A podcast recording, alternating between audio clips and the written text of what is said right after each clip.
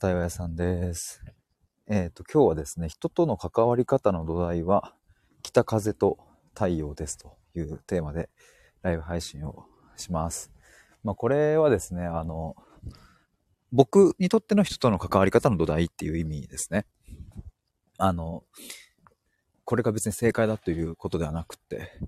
僕はこういうふうにしているっていう、まあ、僕にとっての正解の話です。まあ、こういう風な考え方というか、あそれが自分の中にしっくりきてね、実際にそういう風になっているのは、まあ、ここ数年の話かな。まあ、徐々にそういう風になっていったなと思うんですけれども、えっと、今日はちょっとそんな話をしたいと思いますが、まあ、なんでこれ話そうと思ったかというと、えっと、今日ですね、あの、このライブ配信の一本前の、えっと、アーカイブ残ってるんですけど、えっと、収録を撮りまして、え、まあ、クライアントさんから嬉しいメッセージをいただきましたっていうので、えっ、と、収録したんですけど、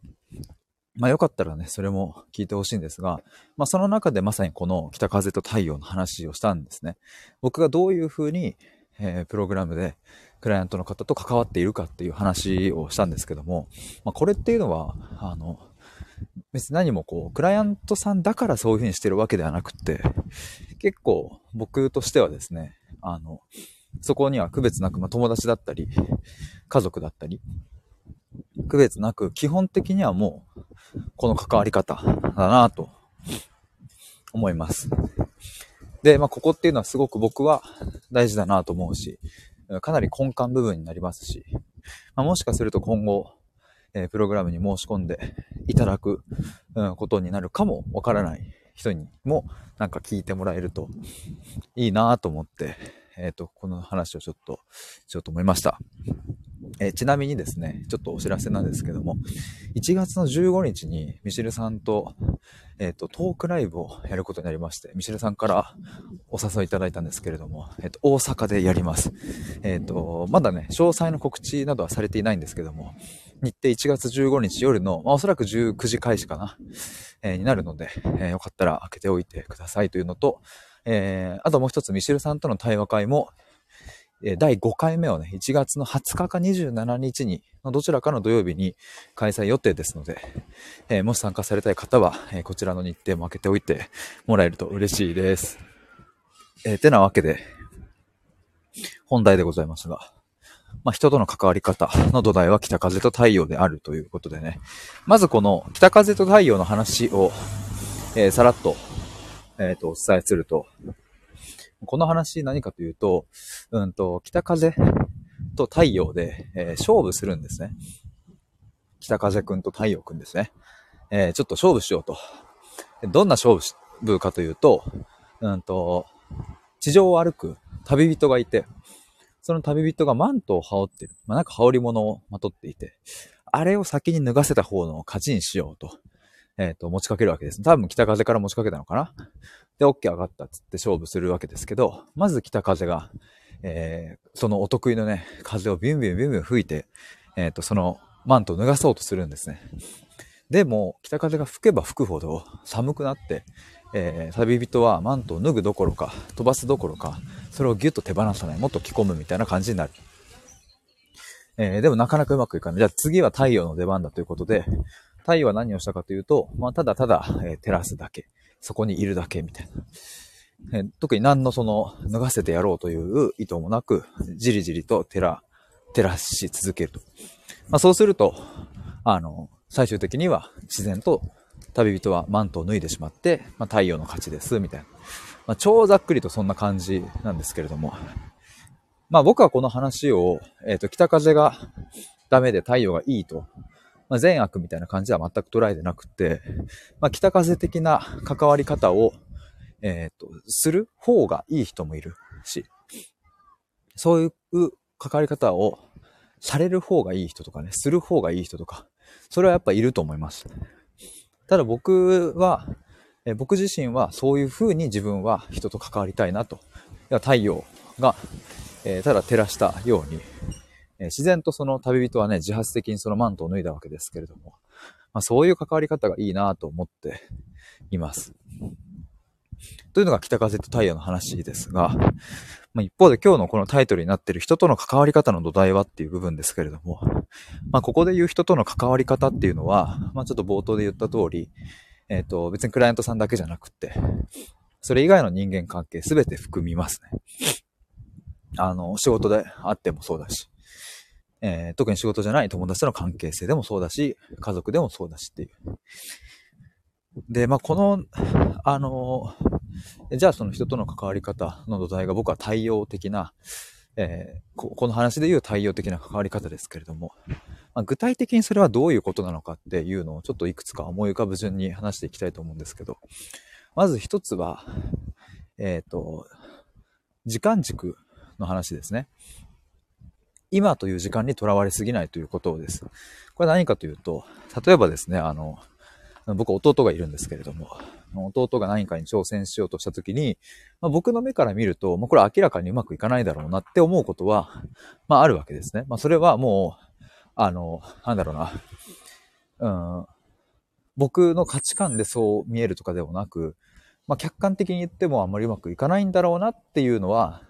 あの、見える時があるんですけども。で、例えばそれをこう今という時間軸だけに限定した場合、失敗するのは良くないし、そういう傷つく、うん、弟、家族の姿は見たくないから、そういうことで、あの、アドバイスしちゃう。そういう風にやんない方がいいよとか、こっちの方がいいんじゃないみたいな。ただですね、これをもっともっと時間軸を引き伸ばして、え要は弟にはですね、これからもまあ人生はあるわけでね、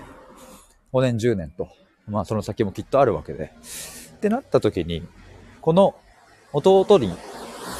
え、おそらく訪れるであろう、ほぼ高確率で訪れるであろう失敗というものは、まあ、一体どんな意味を持つのかっていうふうに考えていくとですね、まあ、これは一つの、まあ、言い換えるならば、まあ、修行の一個とも言えるかもしれないし、まあ、シンプルに経験だし、それによって気づくこともあるし、となるとですね、このし、まあ、失敗と定義していいのかわかんないですけども、まあ、便宜上失敗っていうと、まあ、失敗の経験を奪ってしまうということは、逆に残酷なことだっていう。要はこの経験を積めないと、弟は、まあ強くならないわけですね。まあ、例えば筋トレに例えるならば、筋トレもね、まず筋肉のこう繊維をこうちゃんと切る。うん、まあ、要は痛めつけることによって、それが修復する過程で強くなるわけですけれども、まあ、これは心とか、そういうあり方みたいなものをとっても、まあ、同じだなと。一旦傷つく、一旦、苦しむみたいな。その過程があって、っ心は強くなり、えー、まあ、人格というのかな、そういうものも強くなっていく。僕はそういうふうに思うので、まあ、その経験を取ってしまうと、うん、確かにその今という観点においては失敗しないで済むのかもしれないけれど、もっと長い目で見たときには、それはかなり残酷なことをしてしまっているというなりかねないので。まあ、例えばこういうことですね。太陽的な関わりっていうのは、じわじわと、うん、そこにいるっていう。何か、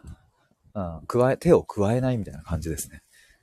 えただ、うんと、ここもう少し補足すると、じゃあ何もしないかというと、えー、全く何も無関心でいるみたいな話ではない。まあ、太陽はそこにいてじわじわと、えっ、と、温めていたようにですね、僕もその弟に何か、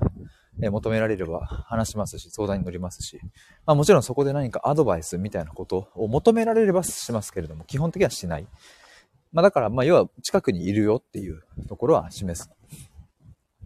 まああとはそうだな。えっ、ー、と、もうなんか、あの、絶対に、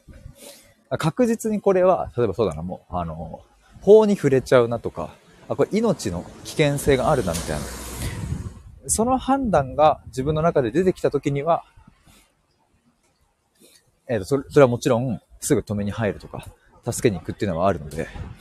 だから、そうですね。あの、いつ何時も、その大切な人が、まあ、ここで言えば弟がね、ピンチになっても、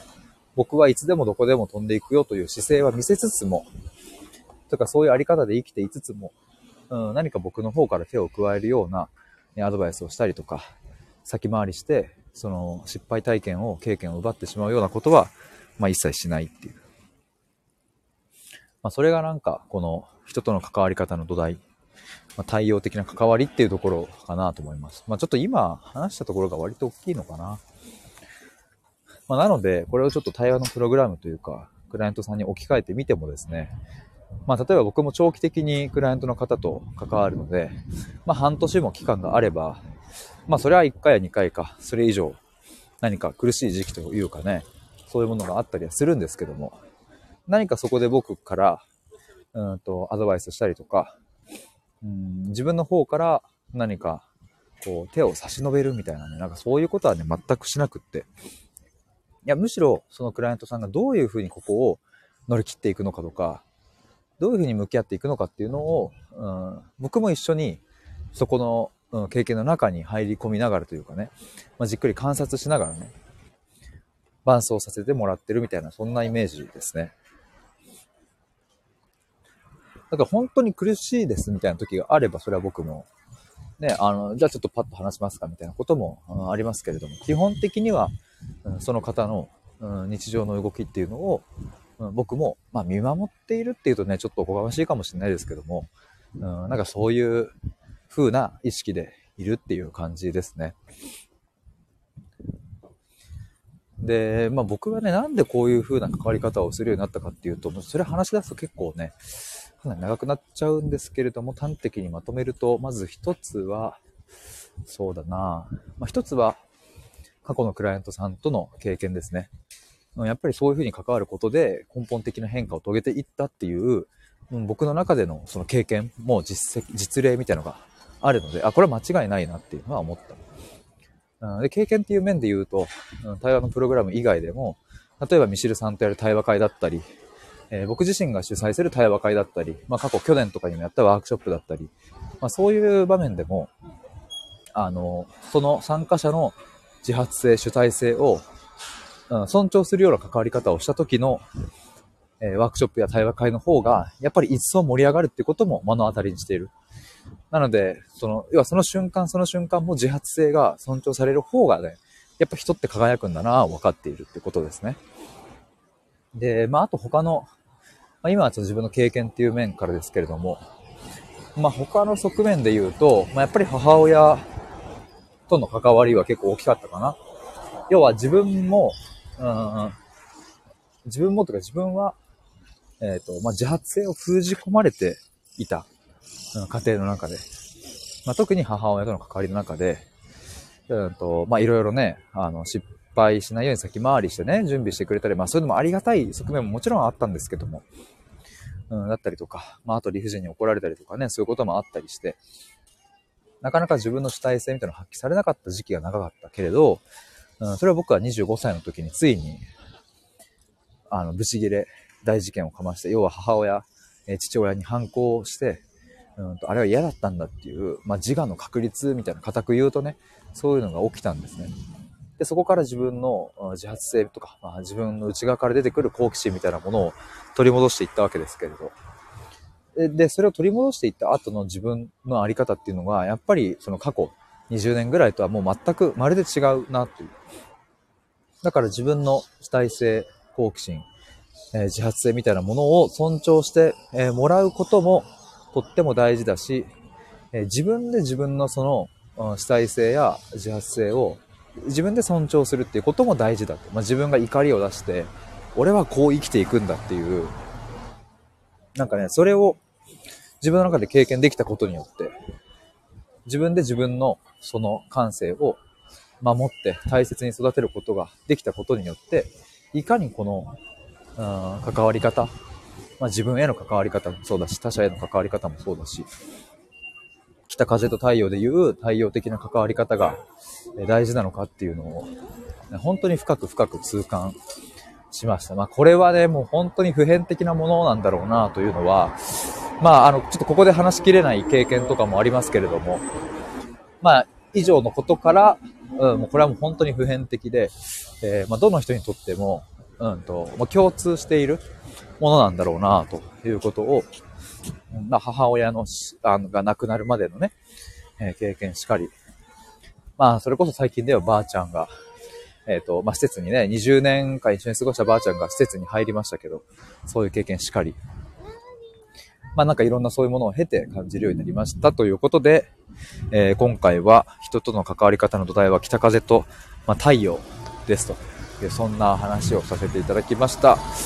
えっ、ー、と、最後にね、ちょっと内製のプログラムを今作っていて、今日この後もまた作業するんですけども、えっ、ー、と、公式 LINE の方で、ちょっと最初にね、無料で、えー、まあ、どういう立て付けかわかんないけど、配信することは決めましたので、もしよかったら、えっ、と、公式 LINE 登録しておいてもらえると嬉しいです。えー、てなわけで、今日は以上です。ありがとうございました。バイバーイ。